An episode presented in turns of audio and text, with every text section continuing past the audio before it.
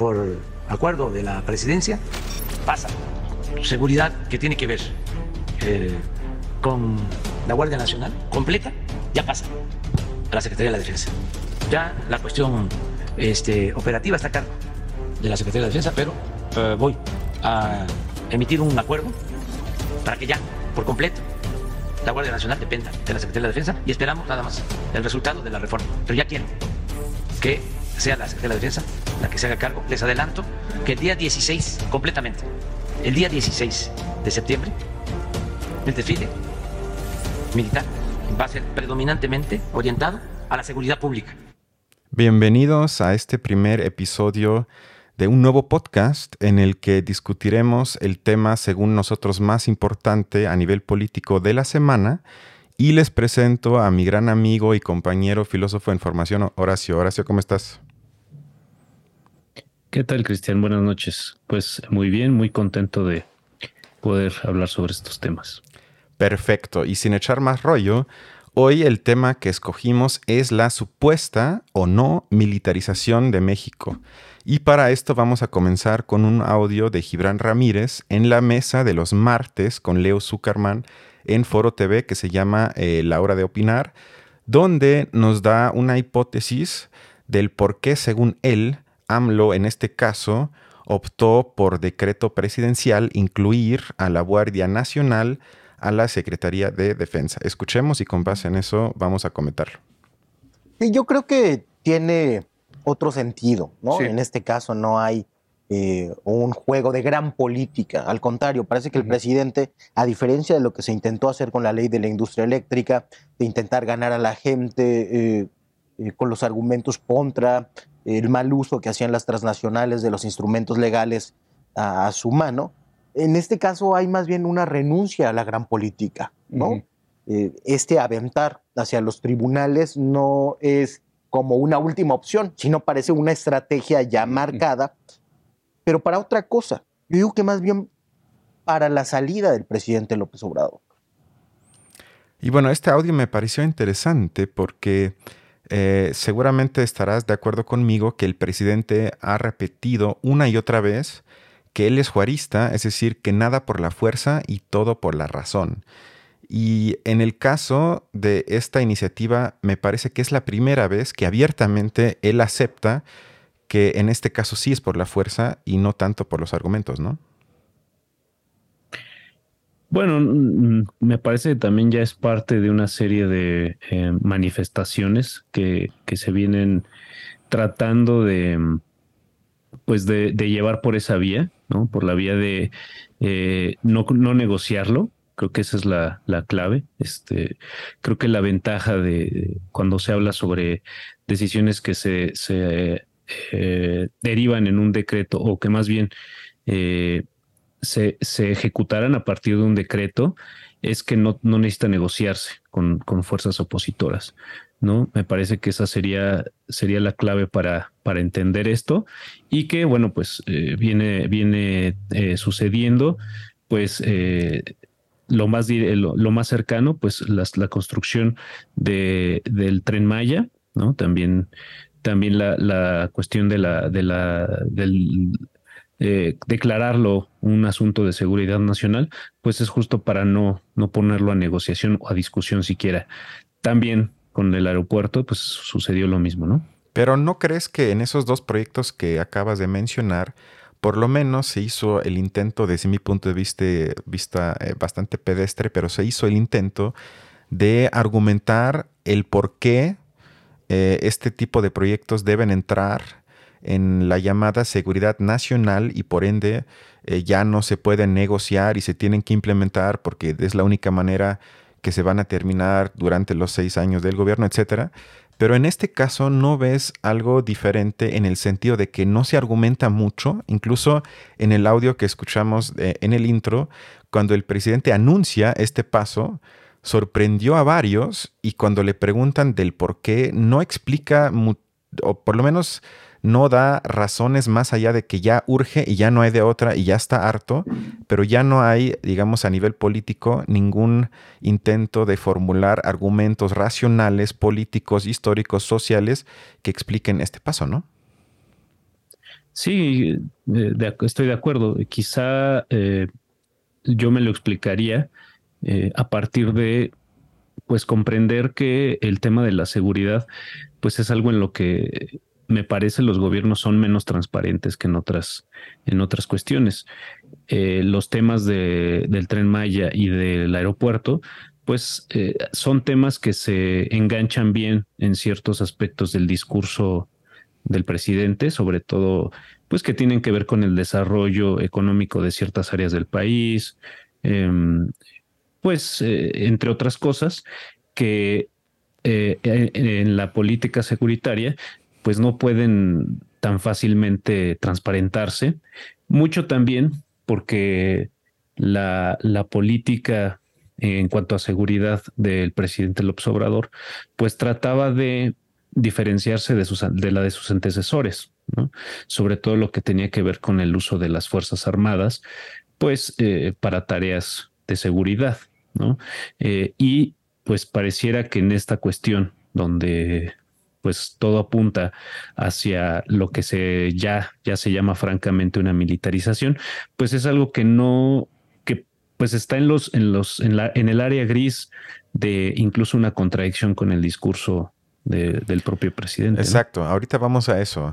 Eh, eso que dijiste nos lleva al segundo audio que es de Guadalupe y es de la mesa de los jueves con el periodista Julio Hernández que es la llamada mesa de seguridad, donde supuestamente analizan eh, cómo va eh, este asunto en el gobierno actual y en general. Y eh, entonces vamos a escuchar este audio y otra vez vamos a comentarlo.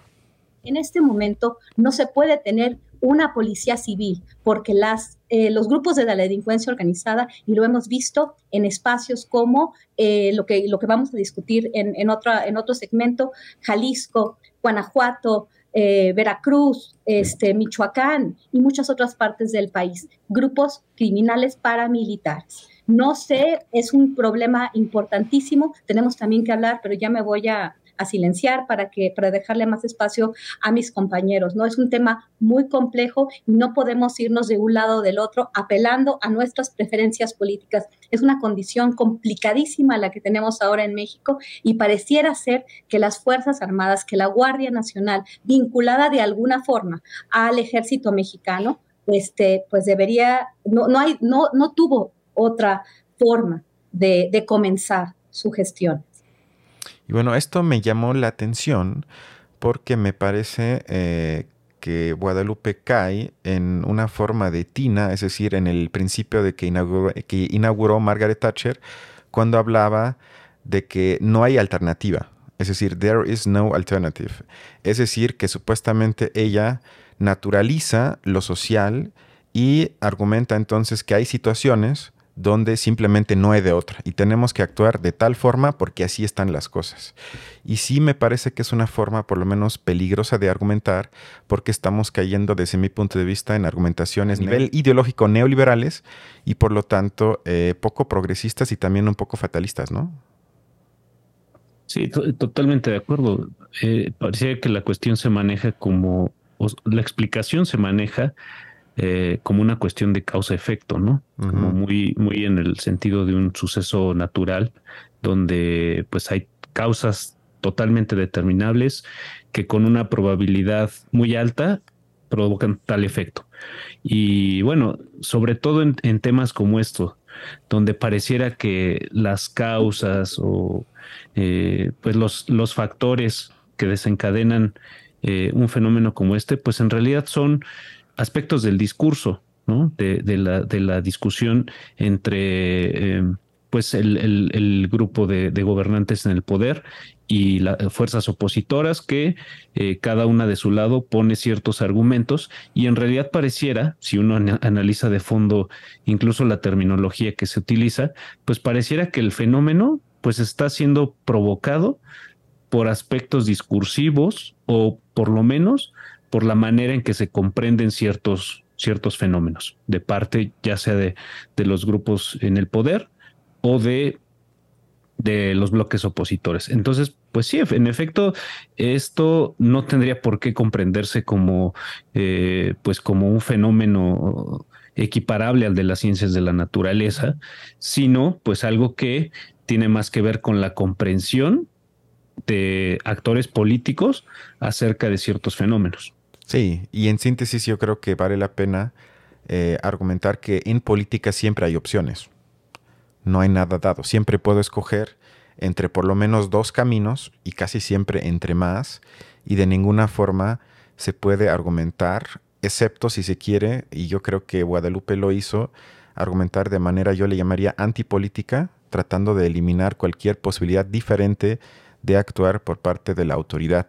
Y esto nos lleva al siguiente audio de la mesa de los miércoles con Julio Hernández, donde Juan Becerra nos quiere eh, explicar o nos quiere dejar entender que nosotros no estamos viendo algo que el presidente sí ve y que por lo tanto quizás únicamente debemos de confiar. Escuchemos. El otro ingrediente en el caso del presidente López Obrador es que, pues dígase lo que se diga, este, pues contradice su historia porque en el pasado como, como opositor se opuso a, justo a medidas como las que ahora está asumiendo. Claro, pero esto, esto, esto es interesantísimo lo que estás diciendo, Arturo, porque o sea, yo me lo pregunté desde un principio. Uno de, las, de lo que decía el presidente López Obrador en campaña es, y lo decía más o menos con las mismas palabras, la tropa va a regresar al cuartel de donde jamás tuvo que haber salido. Más o menos era por ahí, ¿no, Julio? Sí, así es. ¿Qué dio? ¿De qué se dio cuenta? ¿De qué se enteró? ¿A qué se enfrentó para tener que llevar a cabo este tipo de decisiones? Este, que evidentemente son las que tuvo que haber tomado para intentar enfrentar el crimen en el país e intentar lograr una pacificación que es compromiso de campaña y la principal demanda de la población en México y que todavía se ve muy lejos de lograrse. O sea, estamos viendo que la situación desde fuera de no estar intrínsecamente ahí metido en, en la operación de vigilancia y de atención, no nos estamos enterando de algo porque el presidente López Obrador no, no, es de tomar ese tipo de decisiones como si hubiera dicho, no saben qué, mejor si vamos a privatizar la energía eléctrica. jamás había dicho esto. Lo decía muchas veces, la tropa no tuvo que haber salido de los cuarteles y ahí es a donde va a regresar. De algo vio, de algo se dio cuenta que nosotros no estamos teniendo la perspectiva general. La tropa. Y bueno, eh, con esto me parece que Juan eh, se delata eh, con una subordinación o que tiene una subordinación bastante autoritaria debajo del presidente o entiende la relación de manera bastante vertical porque él está asumiendo que AMLO no es capaz de mentir, no es capaz de quizás cambiar de opinión, sino la única explicación posible que puede existir es que él tiene información o él ha visto cosas o él se ha enterado de cosas que nosotros no. Y esto es muy interesante por lo siguiente, y antes de que digas algo, vámonos a la mesa de los jueves con Carmen Aristegui, donde nuestra analista favorita, Denise Dresser, comentó al respecto. Y esto me parece que se ha comentado poco en los medios. Y quisiera hacer una breve reflexión sobre algo que me ha preocupado desde hace tiempo. Eh, en cables de Wikileaks eh, del 2006, eh, se revela que el presidente López Obrador acudió a la embajada estadounidense y se reunió con el entonces embajador Tony Garza, al que le solicitó su asistencia en caso de ganar la elección. Y también reveló la intención de apoyarse en los militares, contradiciendo la promesa de sacar al ejército de las calles que haría 12 eh, años más tarde. Eh, según constata en Wikileaks, el presidente López Obrador ya tenía la intención de militarizar a México. No es que llegando a la presidencia en el 2018 descubriera la profundidad o la gravedad de la situación de violencia e inseguridad. Ya tenía la idea que le manifestó al embajador estadounidense de apoyarse en las Fuerzas Armadas desde el 2006, solo que no había hecho público ese objetivo e hizo campaña con una posición totalmente distinta, Carmen. Antes de que digas algo, para que no estemos sujetos a la quizás tergiversación de Denise Dresser, voy a leer el parrafito que está citado en una nota de Animal Político directamente del cable filtrado en Wikileaks. Cito. López Obrador explicó su estrategia de dos carriles. Primero, una reforma constitucional para otorgar al, al, ejército más poder y autoridad en la lucha contra los traficantes de drogas, porque, dijo Obrador, los militares son menos corruptos que los demás agencias de seguridad y pueden ser mucho más efectivos. Esto, añadió, también acotaría la influencia de la PGR, que es demasiado corrupta. Estamos hablando de que eso dijo el candidato a la presidencia López Obrador en marzo de 2006 en la Embajada de los Estados Unidos. ¿Qué te parece? Pues eh, que es, eh, mm, me parece que tiene un antecedente muy directo con lo que se cuenta también sobre, sobre el propio Calderón en su momento, ¿no? Cuando eh, me parece que ya era presidente electo o todavía era candidato. Y de lo que se, se habla es que él también pues muchos de los acercamientos que tuvo con representantes del gobierno estadounidense eh, llevaron la, la, cuestión hacia que eh, Calderón se estaba adhiriendo a la política de seguridad de, Estados Unidos eh, respecto a fenómenos como el narcotráfico y en general ciertos fenómenos del crimen organizado en México. Entonces, me parece que, eh, pues en este caso, también se estaría, se estaría como incluso generando un precedente para cualquier eh, presidente electo o candidato a presidente que en algún momento tiene diálogos con, con, el gobierno estadounidense previo a la, a la pues a la toma de poder. Y pues me parece que quizá pues también sería una manera eh, común o uno de los temas a los que un presidente electo se ve forzado a, trabajar o a pues como una pero entonces crees que haya mentido para que lo dejen para que, lo mentido al, que le haya mentido pues no me parece que para que lo dejen ganar o algo así a eso te refieres pues me parece que sí es un argumento de negociación. Es algo que me parece que el gobierno de, México, el que llegue, el que llegue siempre va a estar forzado a, poner sobre la mesa para, para una especie de, pues no sé si de, convencimiento hacia el, hacia el eh, gobierno de Estados Unidos. Digo, pues me parece, me parece que es muy propio de la, de la política exterior eh, hacia, hacia el lado estadounidense, ¿no? Aceptando tu argumento implicaría entonces asumir que hay un doble discurso del presidente. Uno para nosotros, para los súbditos, y otro para eh, los otros países o para quizás la gente del TEMEC o lo que sea. Eso sería la consecuencia de tu argumento, ¿no? Sí, no, no sé qué tanto, digo, ahí estaría, estaría también, creo que varias cosas que tenemos que poner en medio de esas dos posturas, pero sí es cierto que la política hacia el exterior, pues eh, varía eh, sobre todo en cuanto a los anclajes discursivos de, del, pues de, en este caso de López Obrador, eh, en su discurso hacia, hacia, hacia el interior, ¿no? hacia el interior, pues la, la, el, el el lema fuerte siempre ha sido el de abrazos no balazos, ¿no? Hacia el interior siempre ha sido esa, pues la manera de definir la política de seguridad, eh, que me parece que pues si se ve así, eh, si se opone de un lado abrazos no balazos y por otro lado este argumento de negociación hacia el, hacia el gobierno estadounidense, que es el de sí dar más poder al, ejército para el combate, incluso un combate francamente militar, armado, contra, contra el crimen organizado, pues pareciera que son dos, dos cosas totalmente desconectadas y contradictorias. Eh, mm, quizá lo difícil sería contestar qué hay en medio de esos dos, de esos dos lados, ¿no? Sin duda, y las cosas obviamente no son tan dicotómicas, sin embargo, no recuerdo que en las campañas ni de 2012 y tampoco la de hace cuatro años el presidente actual haya dejado entrever sus dudas al respecto.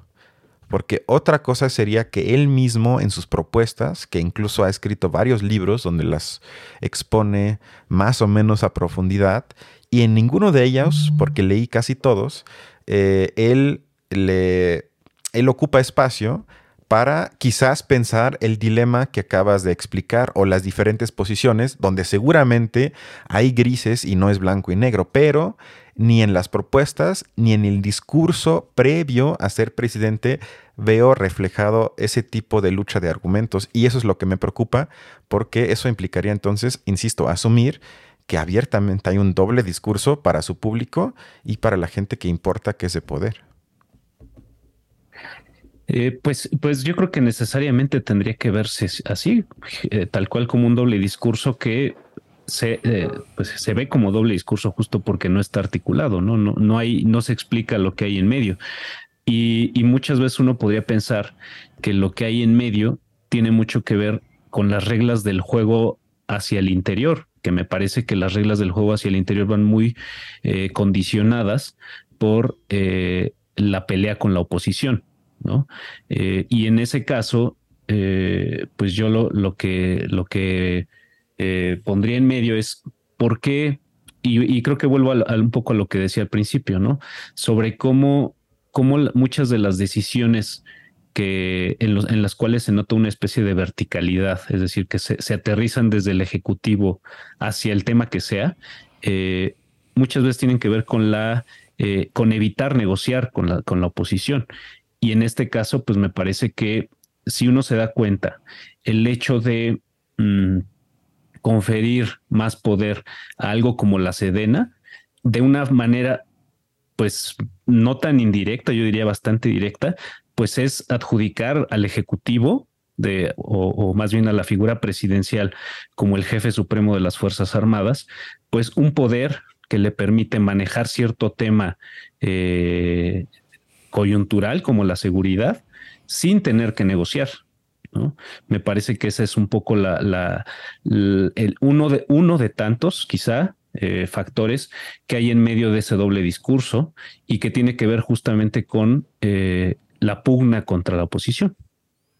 Comparto tu opinión, pero vuelvo a insistir, el discurso de esta presidencia eh, ha ido en muchos temas hacia lo opuesto. O sea, hasta la decisión de poner como presidente del Senado, o más bien, perdón, como coordinador de los diputados, de los senadores, perdón, de Morena en el Senado, a Ricardo Monreal, fue abiertamente hecho, y lo dijo el mismo operador, como un gesto o una especie de apertura para llegar a acuerdos con la oposición, porque sabemos que Monreal se mueve como pez en el agua a la hora de tratar de negociar con todos y que todos al fin voten en consenso por algo, y en muchísimos casos lo logró y se festejó esa decisión. Todo el tiempo se argumentaba que no se hace nada a la fuerza y que se hace lo más posible eh, en consenso. A mí no me gusta ese tipo de políticas. Yo no soy fan de ese tipo de políticas porque creo que nunca se puede contentar a todos y uno tiene que decidir y perjudicar a unos y beneficiar a otros. Así funciona la política. Pero ahora este cambio, eh, este giro casi de 180 grados, yo creo que sí refleja quizás, yo lo interpreto, como una especie ya de desesperación por parte del presidente que ya lleva cuatro años en el poder y que poco a poco ve que en el tema que le importa más a los mexicanos, la seguridad, los resultados son en todo caso mediocres. Yo diría que simplemente representan una continuación de los últimos 12, 15 años, a pesar de quizás matices que se trataban de cambiar y por lo tanto él ya, como bien dijiste, ya está cansado de negociar con el que sea o con el poder que sea y por lo tanto entonces ya toma la decisión de hacerlo por decreto. Esto nos lleva al siguiente audio, que ya es el último, les prometo, porque es fácil de aguantarlo, nuevamente de Juan Becerra, que nos cuestiona, pues, ¿qué es lo que queremos? Y sí, sí sería ideal tener un mando civil, pero yo les pregunto, a ver, ¿quién, quién propone? ¿Qué quieres, Horacio? ¿Qué quieres? Se vaya a la Secretaría de la Defensa Nacional. ¿Qué, otra opción mejor que esta para intentar pacificar al país pueden ver? Que no es la única, ¿eh? que llevar a la Guardia Nacional a la Serena. ¿Qué esfuerzo, ¿qué esfuerzo se ha hecho? ¿Qué esfuerzo se ha hecho desde el gobierno? Hasta en la mesa le dicen cállate. ¿Qué esfuerzo se ha hecho desde los gobiernos que tiene Morena para empezar a remediar ese problema. Eso tampoco. A, corto plazo, porque, porque no se ve. Este, ¿no? El de Está bien, los países de Guanajuato no lo han hecho, pero ¿por qué no otro gobierno de Morena está empezando a construir una, una policía eh, Barbosa en Puebla, Bonilla en Baja California tuvieron tiempo para hacer cosas distintas. En el futuro, ¿no? Y bueno, este audio era únicamente para reforzar este discurso que, insisto, me parece muy peligroso de que no hay otra opción, de que no puede haber ahorita un mando civil y que la única salida que nos podemos imaginar es darle poder a los militares, creer en Dios y a ver si las cosas cambian. Y no me parece que vaya por ahí. Pues a mí me, parece también ya esto muy, muy, eh, es, muy, es más fácil explicarlo a través que de, de, una expresión que siempre utilizan, me parece que en la mesa de los martes con Julio Hernández, que es la del sistema métrico sexenal, ¿no? Eh, y cómo, pues, eh, justo, justo pareciera que la, la, situación está de que, pues, ya no hay de otra, pues justo porque ya no hay de otra, porque en, en, en ya dos años son hay otras elecciones, ¿no? Es decir, se agota el tiempo, pero pues es un, un, tiempo que se agota en función de, de, las elecciones que hay en el 2024, ¿no? Y que sí, efectivamente, si, si algo, si, si algo, algo se ve condicionado el gobierno de López Obrador pensando en esa lógica sexenal eh, de, de electoral también, es a justamente ofrecer cosas tangibles, ¿no? Resultados o algo parecido a resultados, ¿no? O algo que se pueda por lo menos capitalizar en el discurso. Y, pues ahí de, ahí, de ahí la prisa, de ahí que pareciera que no hay de otra, y de ahí que pareciera que eh, la vía va por evitar la negociación. Sí, pero tú de veras piensas que ellos creen que las cosas así van a mejorar o en el fondo saben que nada más es una forma de accionismo de inmediato y que realmente ni siquiera ellos mismos creen que ese tipo de medidas va a llevar a mejores resultados.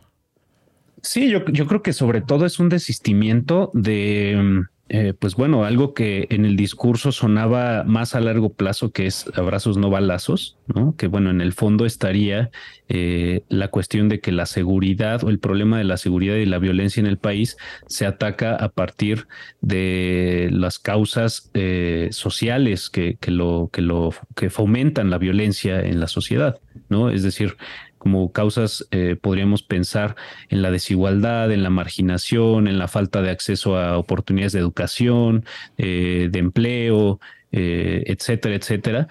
Y pues justo esto, la, prisa por, por, resultados de otro tipo, capitalizables en el discurso, pues pareciera que es un poco ese un desistimiento de esa, de esa política más a largo plazo, ¿no?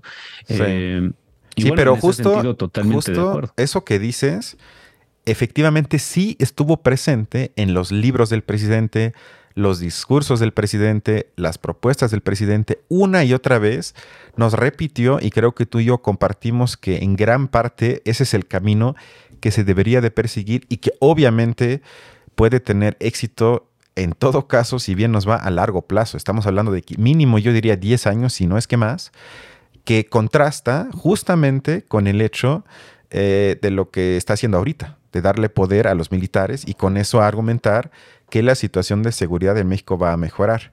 Pero como somos un podcast que por lo menos tiene pretensiones de cierta profundidad teórica, vamos ahorita a elevar un poco el nivel y creo que tú nos trajiste unos audios, ¿no? Sí, a, mí eh, un par de cosas en las que me gustaría insistir. Pues es bueno, por un lado que pues tampoco es que sea un giro radical en este momento del sexenio, ¿no? se veía venir, ¿no? Es algo que pues se viene preparando, ¿no? Desde que se empezó a, desde las primeras discusiones sobre la Guardia Nacional, ya se puso sobre, sobre la mesa, eh, incluso con la, con la palabra militarización, pues el conjunto de argumentos en contra de esa misma Guardia Nacional que bueno, me parecería que en todo caso esto es un paso eh, ulterior eh, que se explica a partir de, de, esos, eh, de esos fenómenos que se venían observando ya desde las primeras discusiones sobre Guardia Nacional. Entonces, dame un segundo y voy a poner un audio de que también lo extraemos del programa de, Julio Hernández y que es derivado de una entrevista con Juan Vélez Díaz. En la jerarquía de la Guardia Nacional, a, cargo del general Germiniano Jiménez, en donde pues asumen ya eh, cuestiones eh, administrativas operativas de cara a lo que se anunció una semana después por parte del presidente de la República, Andrés Manuel López Obrador, de que emitiría pues un acuerdo para eh, que la Guardia Nacional pues forme parte ya en, el plano, digamos, formal de la Secretaría de la Defensa Nacional, aunque en el plano informal digámoslo abiertamente, Julio, depende operativamente y administrativamente de la defensa nacional, ¿no? Son varios los documentos que tengo en mi poder donde finalmente, pues cualquier cuestión de recursos, cualquier cuestión de que tenga que ver con logística, pasa directamente por la defensa nacional, ¿no? Entonces son eh, pues cuestiones meramente formales las que, las que se quieren ya de una vez eh, dar eh, por hecho, ¿no, Julio? Bueno, justo aquí creo que la, opinión de, Juan Vélez Díaz iría muy por el sentido de que pues realmente la, Guardia Nacional ya lleva operando eh, en un sentido administrativo de logística de, destinación de recursos, pues ya de una, en una de, en un en una línea de dependencia respecto a la Sedena desde pues desde que se desde que opera como Guardia Nacional justamente, ¿no? Pero ¿crees que entonces la intención haya sido esa desde un inicio? porque eso cumpliría la profecía de la oposición política en México que advertía, obviamente por interés propio, pero si este analista tiene razón, la oposición en eso tiene un punto, porque ellos decían desde un inicio que esto simplemente es el primer paso y una especie de engaño para luego hacer lo que ahorita se pretende hacer, de simplemente sumar la guardia que supuestamente iba a ser civil hacia la lógica militar del ejército, ¿no? Claro, pues es que ese es, eh, esa es la, la, el, pues me parece que ahí sí pensar que eh, López Obrador ha sido diferente al principio que al final, pues me parece también un poco engañoso, porque bueno, creo que yo lo explicaría en estos términos, ¿no? De, cómo en la, en la, misma figura de López Obrador hay una distancia entre lo ideológico y lo pragmático. ¿No?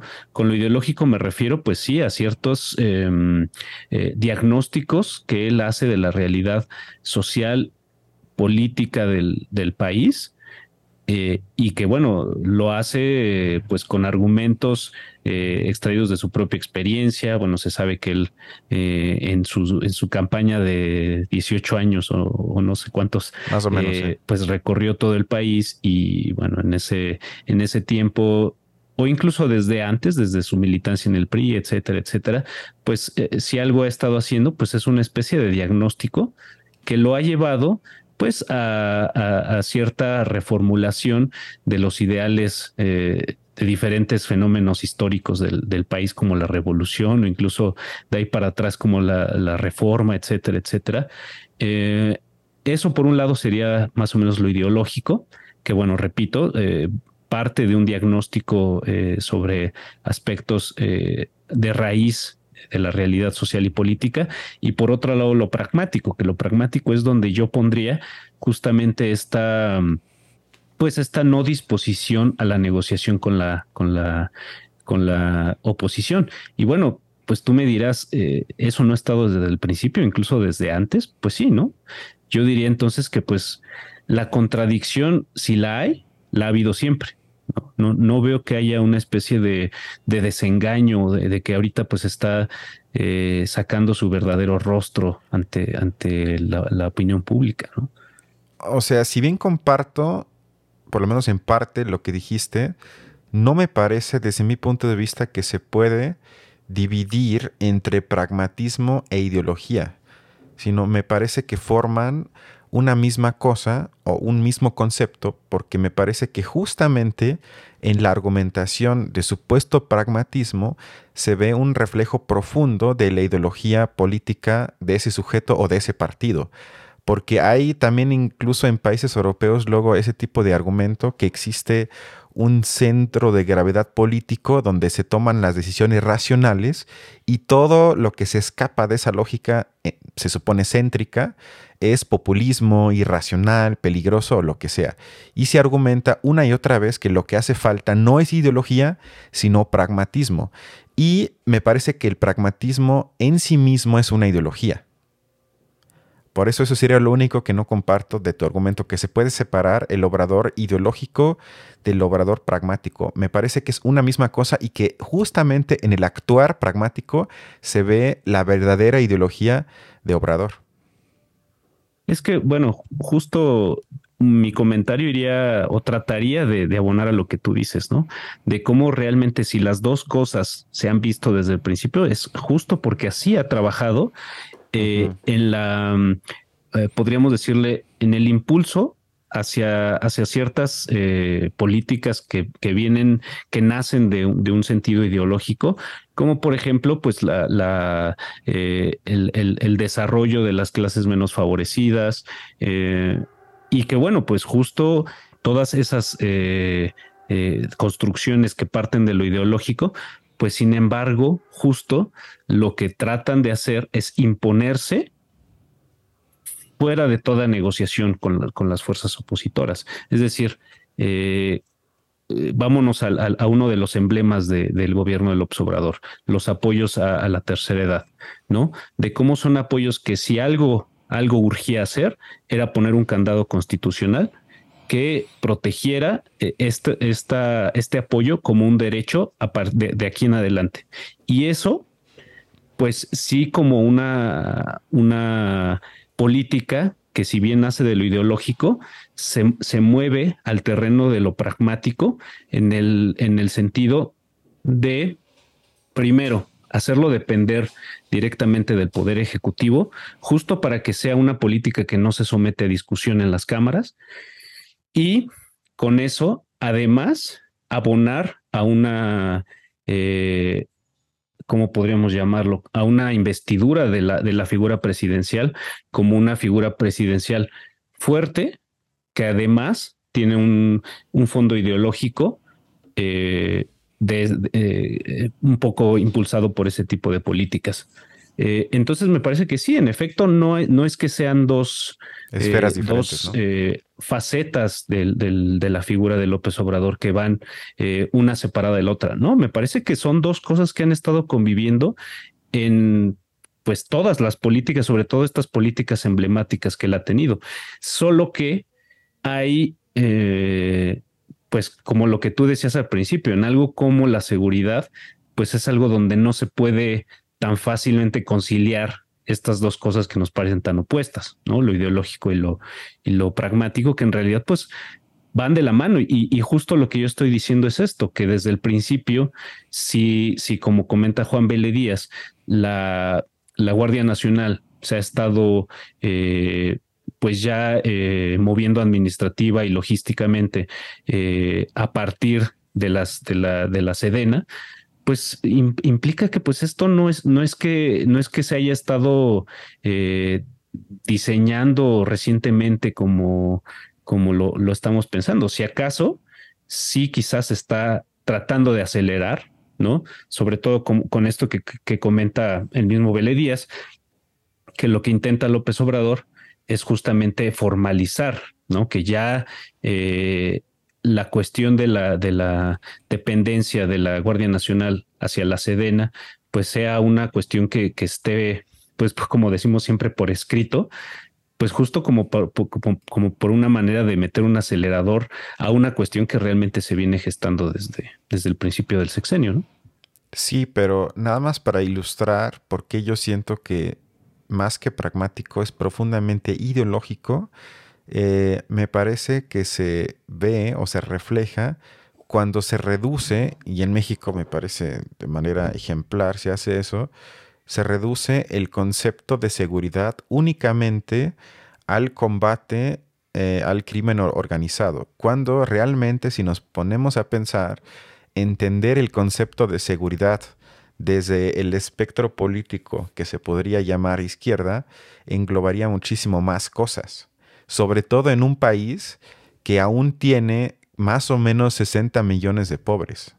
Es decir, que más o menos la mitad de la población no tiene seguridad alguna.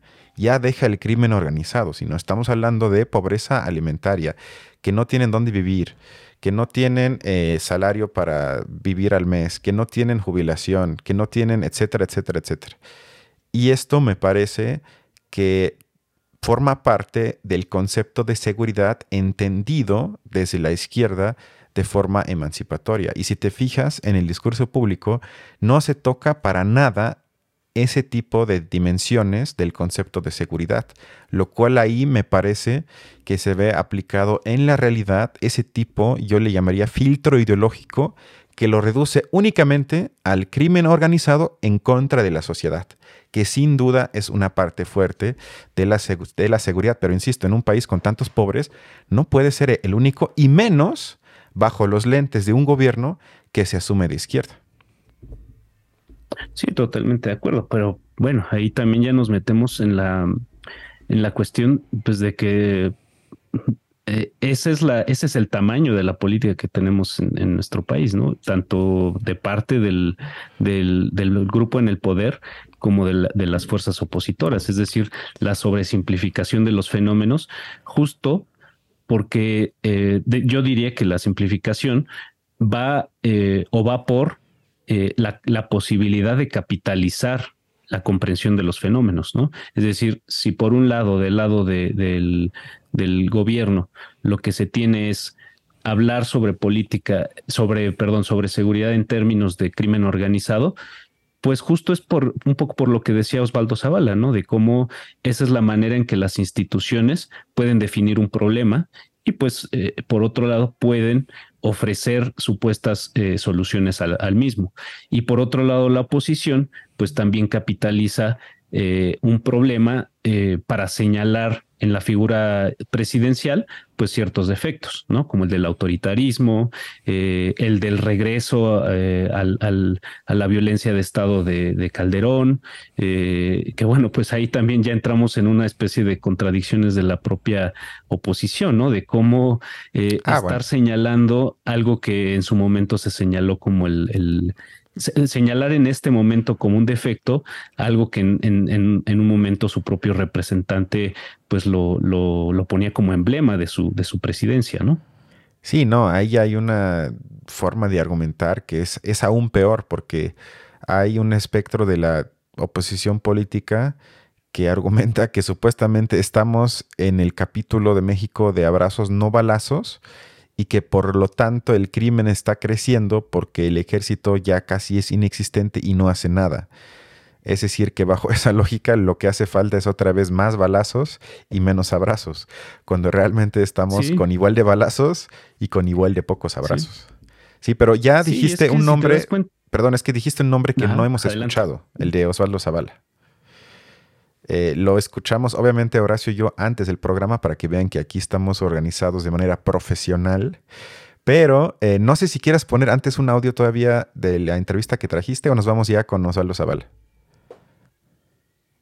Eh, bueno, solo también para, para abonar a la, a la a la argumentación que, que, a la que se, se, le da más validez, me parece, sobre todo para como argumento en contra de la militarización, o bueno, de lo que incluso ya se define como militarización, y que es eh, cómo la, la, conferir eh, atribuciones al, al, a un cuerpo castrense eh, puede, puede llegar a generar problemas como la violación de derechos, eh, como un, eh, un crecimiento de los mismos fenómenos de violencia del crimen organizado por la manera en la que se le combate, ¿no? Y pues a lo que iría, eh, vuelvo a, un fragmento en la entrevista de, Julio Hernández a Juan Vélez Díaz, a lo que iría Vélez Díaz es que pues en realidad hay una, una incompatibilidad entre la formación castrense o la, ah, la ideología castrense y las tareas o lo que implican las tareas de seguridad pública. Eso es a lo que quiero dirigir la atención en este fragmento. tipo de percepción de cuál es su labor. ¿sí? Los militares profesionales, los militares que cursan el Colegio Militar, la Escuela Superior de Guerra, tienen una noción de la seguridad que pasa por la noción de seguridad interior hacia la seguridad nacional. La seguridad pública es otro tema. Es un tema muy complejo, sí, pero que tiene también sus, sus propios códigos, sus propias formas de operar. Insisto, la realidad nos pone bastantes ejemplos esta semana, ¿no? Me parece que lo que ocurrió en Zapopan es un ejemplo, es un ejemplo de cómo, ¿sí? El, actual eh, administración en la defensa nacional, como me han dicho varios militares retirados, a los que les deben mucho respeto porque estuvieron bajo su mando, sí, este, este, este equipo que está al frente de la defensa nacional, encabezado por el general Salvador, perdón, este, Sandoval González, pues sí, se, tendrán una hoja de, servicios muy destacada, pero adolecen de experiencia operativa. Y ahí está el ejemplo de Jalisco, ahí está lo que pasó en Guadalajara, que por ejemplo, ¿tú sabías que el comandante de la región en Jalisco, que comprende los cinco estados del occidente, es el general del Culiacanazo? No, lo pasaron allá. Ramos era comandante de la novena zona aquí en Culiacán y hoy es comandante de la quinta región que comprende cinco estados, Jalisco, Colima, Nayarit, Aguascalientes, Zacatecas y el propio Jalisco. Eh, Cruz Ramos. Bueno, pues justo, justo la, la, opinión de Beledías iría porque, eh, pues justo desde, la, desde las políticas castrenses, desde el ejército, pues simplemente lo que habría es una incomprensión de lo que implica la seguridad pública, ¿no? Las tareas de seguridad pública serían todo otro eh, fenómeno o toda otra, eh, todo otro orden de cosas distinto al de las eh, tareas para las cuales estaría designado o diseñado un poder militar. Digo, e, esa, pues digo, me parece que es que ahorita en esa, esa argumentación sí pues sí realmente tiene poco fondo, me parece, y es un argumento que está sonando en muchas opiniones y que me parece que es de las más eh, sonadas, eh, pues de cómo, eh, cómo es la formación, es decir, cuando este, cuando este tipo de opiniones dice que el ejército no tiene la capacidad para enfrentar una tarea de seguridad pública, ¿qué es lo que se está implicando? Que el ejército eh, eh, me parece que, es no están entrenados para una, una, comprensión demasiado simple. Decir que el ejército solo está eh, diseñado para, para abatir, para pues tal cual para guerra, para situaciones de guerra, es lo que se estaría diciendo. eso puede ser una manera de entenderlo, pero también yo creo que se está de alguna forma insinuando que la estructura tan jerárquica del ejército y sobre todo la completa ausencia, y sobre todo en México, de cualquier tipo de idea de transparencia, hace imposible, me parece, pensarlo como un cuerpo que juegue un rol importante en la implementación o en la mejora de la, entre comillas, porque también quién sabe qué es esto de la seguridad pública, pero eso me parece que serían, desde mi punto de vista, los dos argumentos principales que se supone que el cuerpo policíaco en los países, entre comillas, más civilizados, es profundamente vigilado, porque siempre se generan redes de complicidad, un poco de corrupción, la ideología de los propios policías, que en muchos países luego se fijan más en delitos de un espectro político eh, y dejan quizás tapadas eh, delitos de otro espectro político. Todo eso constantemente es de alguna forma monitoreado por una parte de la sociedad y eso con el ejército en cualquier país, pero especialmente en México. También tomando en cuenta la historia de México, el papel del, ejército, me parece completamente imposible y por lo tanto es bastante cuestionable si puede jugar un papel importante en, no sé, en garantizar o restablecer la seguridad pública en México. Es que entonces justo eh, creo que tú, tú das con el clavo. O sea, entonces el argumento es más bien en función de eh, la experiencia histórica acerca del, gobierno, del gobierno, perdón, del, ejército enfrentando ciertas tareas eh, las, en las cuales pues se ha erigido más como una figura represora, fuertemente represora hacia la población civil pero eso iría muy, eh, muy por otro lado. Eh, respecto a lo que se, se, está diciendo de cómo el ejército, por, por cómo es eh, su, su, su diseño, su estructura, es incapaz, porque me parece que eso es a lo que van muchas argumentaciones, que es incapaz de enfrentar una, tareas de seguridad, cuando bueno, realmente eso implicaría un conocimiento de la estructura militar, pues quizá un poco más profunda, ¿no? Pero me parece que, entonces el argumento es más basado en la experiencia histórica que en una especie de conocimiento acerca de el funcionamiento del ejército. Bueno, para esclarecer este debate complicado, tenemos a nuestro querido Fisgón, que ahorita nos va a iluminar de qué está haciendo el ejército y por qué es positivo. Escuchemos.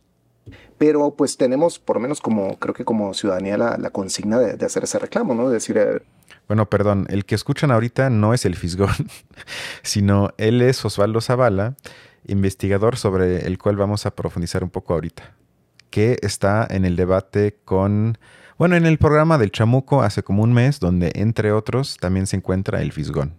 ¿De qué modo podemos fiscalizar verdaderamente al ejército? ¿De qué modo podemos, eh, como prometió el presidente en campaña, regresarlo gradualmente a los cuarteles? Yo creo que está pasando lo contrario. ¿no? Y, no, yo creo que los puso a trabajar. en, obra pública. En esa zona sí, por supuesto. Y, pero al mismo tiempo están pasando los operativos. Sí, pero están haciendo, por ejemplo, si hay una transición al tema de la Guardia Nacional, y es otro fenómeno. Bueno, pero también la Guardia Nacional, digamos, es preocupante cómo se dio todo esto, ¿no? La, Guardia Nacional se prometió un, cuerpo civil eh, que terminaría completamente al mando del Gabinete de Seguridad y se reintegró totalmente a Sedena. El problema es que eh, cómo conformas un cuerpo, es decir, eso, yo creo que el objetivo final es llegar al cuerpo civil problema es que con las condiciones actuales eso es absolutamente imposible. Durazo nos lo decía, es decir, Arturo Durazo decía, denme un mando civil y lo tomo inmediatamente, pero ¿dónde está el mando civil preparado para hacer esto? es decir, perdón, somos herederos, es, decir, tenemos, es decir, somos, somos rehenes de la historia que hemos tenido, tampoco podemos inventarnos un país de la nada. si se fija, nuevamente tenemos este hilo de argumentación que somos rehenes de la historia, de la situación y por lo tanto no hay otro camino. Y además también su argumento de que perdón, perdón, pero ya lo dijo al, Alfonso Durazo, ¿qué tipo de argumento es eso? O sea, ya, ya lo dijo una persona que además ya ni siquiera ocupa el cargo, sino ya es gobernador de Sonora, ¿verdad?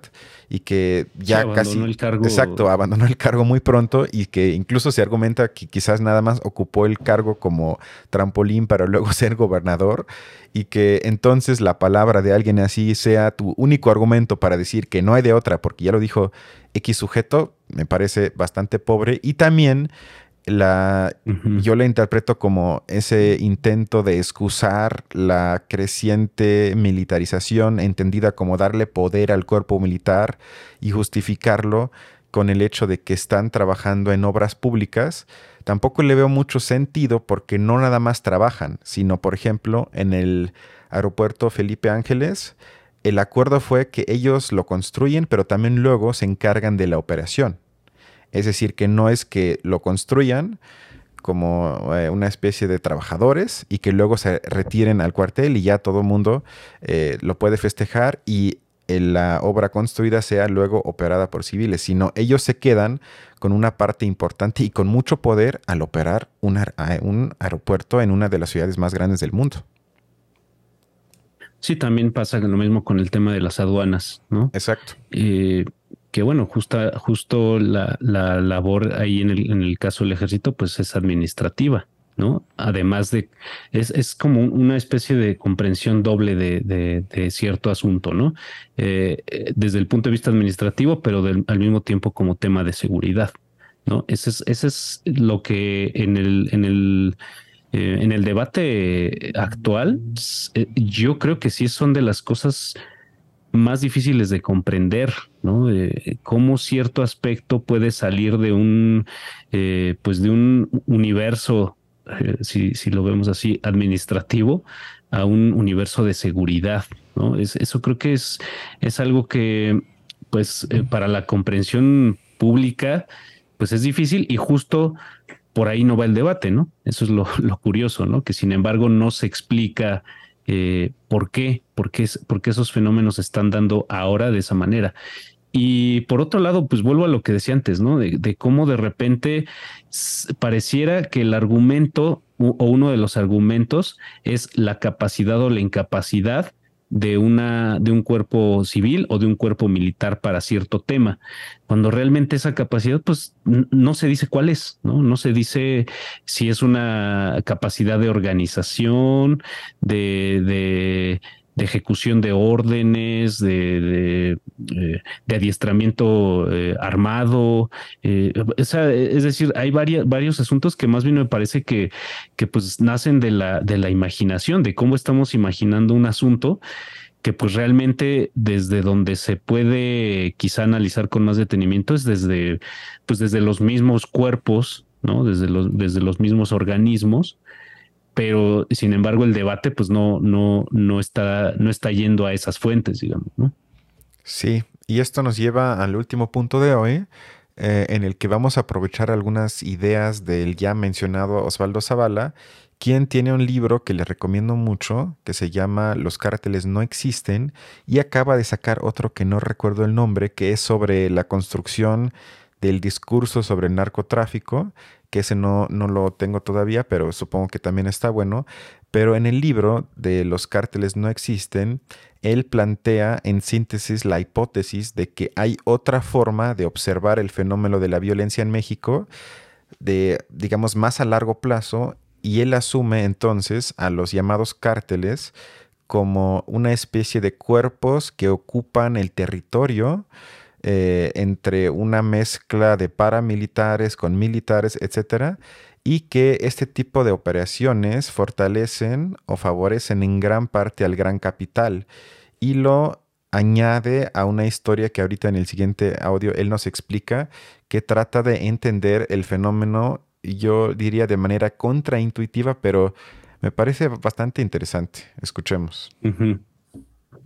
Entonces, eh, para entender qué cosa eh, es la guerra contra el narco, hay que orientar nuestra mirada a las instituciones que hablan del narcotráfico, no en los traficantes en sí. Yo creo Lo que, yo trato de hacer acá es más bien cómo es que este lenguaje, esta política de seguridad y esta forma de imaginar oficialmente y después colectivamente a los traficantes está creando la percepción de que vivimos en un país en guerra y que eh, hay un enemigo doméstico a combatir en un horizonte inacabable Ahí me parece que el primer punto es muy interesante porque él asume que nuestra forma de ver la violencia en México en gran parte responde a un discurso creado que según él, y lo argumenta muy bien en el libro que ya dije, no corresponde a la realidad empírica. Es decir, él se puso a investigar hechos que fueron relatados de una manera en las noticias, y luego él fue a los, a los lugares de los hechos, hablaba con la gente, entrevistó a ciertas personas y luego reconstruyéndolo con base eh, en lo empíricamente dado no correspondía a la forma que se presentaba eso en los medios. Aparte, también habla mucho de las series de Netflix, donde hay un montón de series sobre narcos, que eso poco a poco llevó a la construcción de, según el mitos, sobre grandes, sobre grandes capos, sobre grandes cárteles, y que todo eso más bien es una estrategia que le conviene al capital para ocupar ciertos territorios importantes, espantar la población y justificar y esto creo que es lo más importante, justificar la intervención militar en ciertos espacios con el apoyo de la mayoría de la población que se tragó el discurso de que estamos viviendo esta ola de violencia por el narcotráfico. Sí, bueno, y, me parece que es, de las opiniones más em, que van más, más hacia, la, hacia lo profundo del asunto, ¿no? Hacia lo, pues digo, ya desde que, desde que hablas algo como tan básico como la percepción, pues justo está hablando de las dos dimensiones que se superponen, ¿no? Que es la de los fenómenos eh, eh, en la experiencia, ¿no?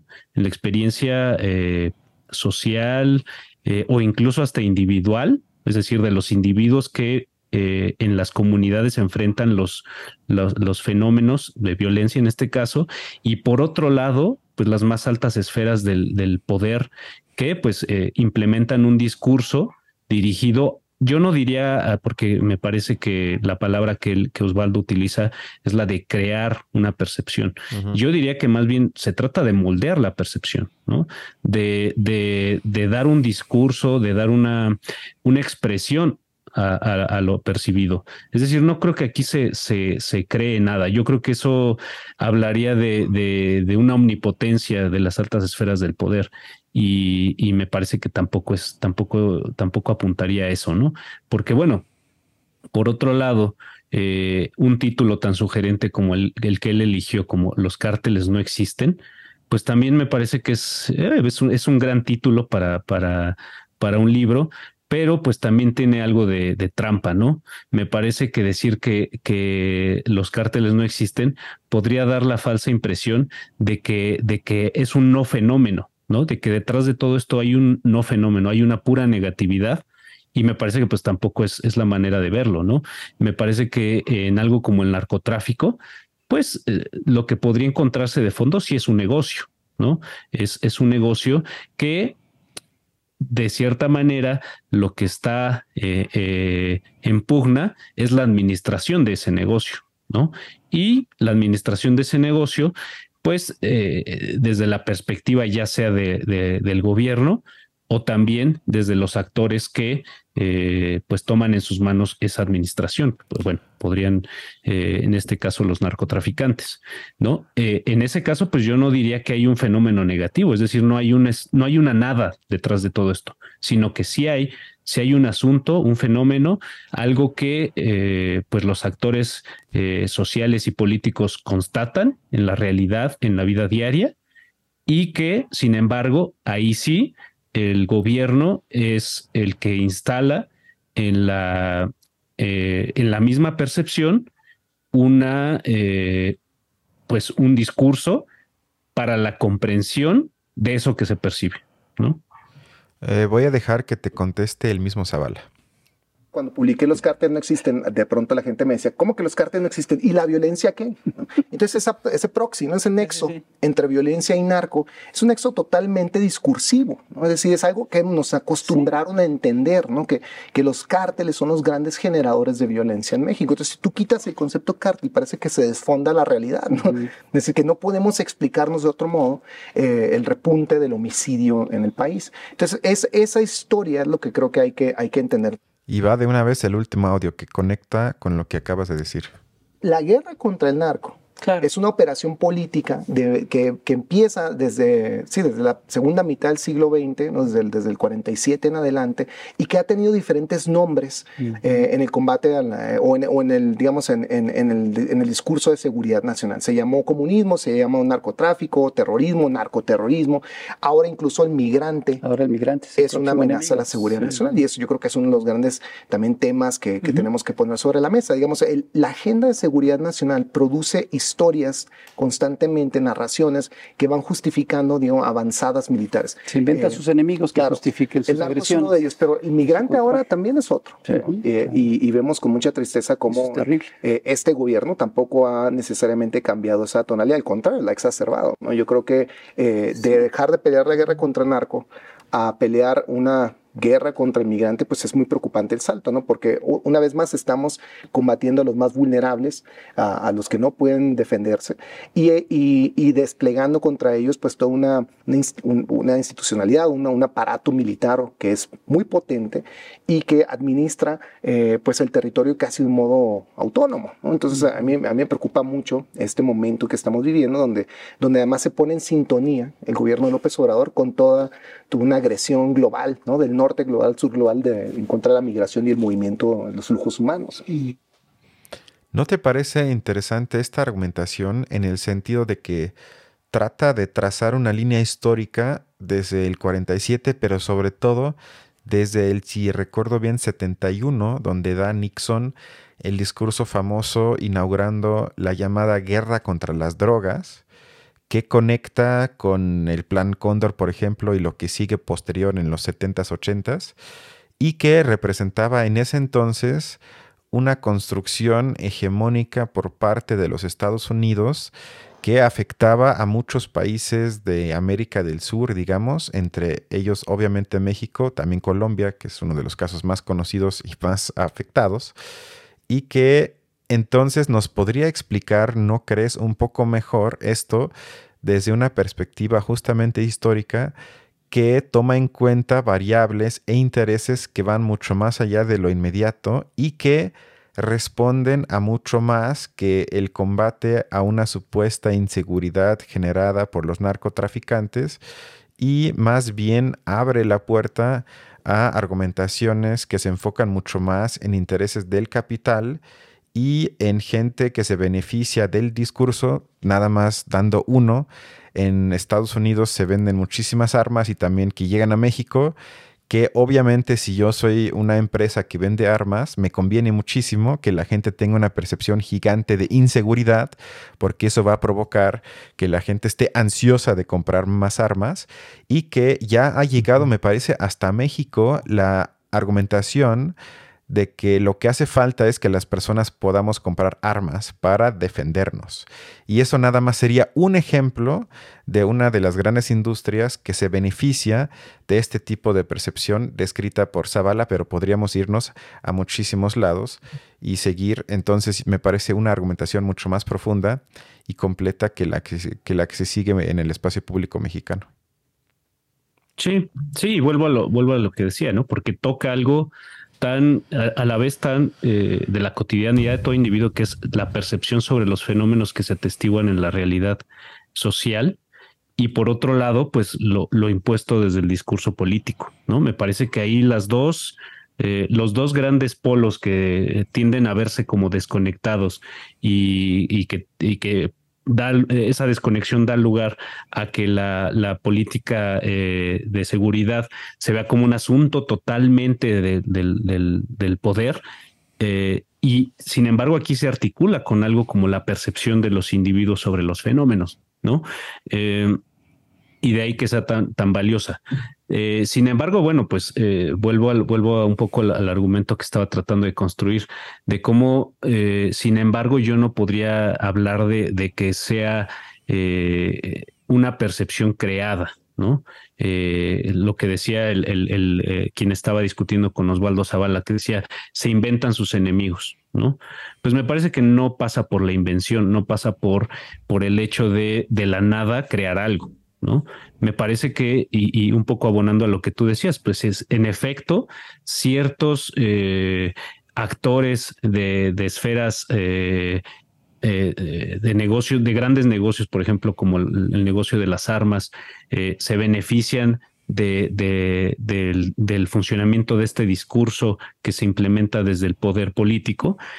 sin embargo, pues yo diría, bueno, pues es que es, si uno voltea a ver en la realidad en la realidad pública, cómo funcionan los negocios, pues nunca es un negocio solo, siempre es un negocio que funciona, que opera en función de otro negocio. ¿No? Entonces, si las armas son un negocio de, ciertos eh, organismos eh, de, cierto nivel eh, sin embargo, pues también están todos estos negocios, eh, pues del, narcomenudeo, eh, etcétera, etcétera, que pues también están ahí, ¿no? Y que conviven con esos grandes otros negocios. Entonces, de repente decir que solo el negocio de las armas crea la, percepción de que hay un problema como el del narcotráfico, bueno, pues también me parece pues un poco, mm, pues digo, yo, yo creo que no se podría justificar tampoco, ¿no?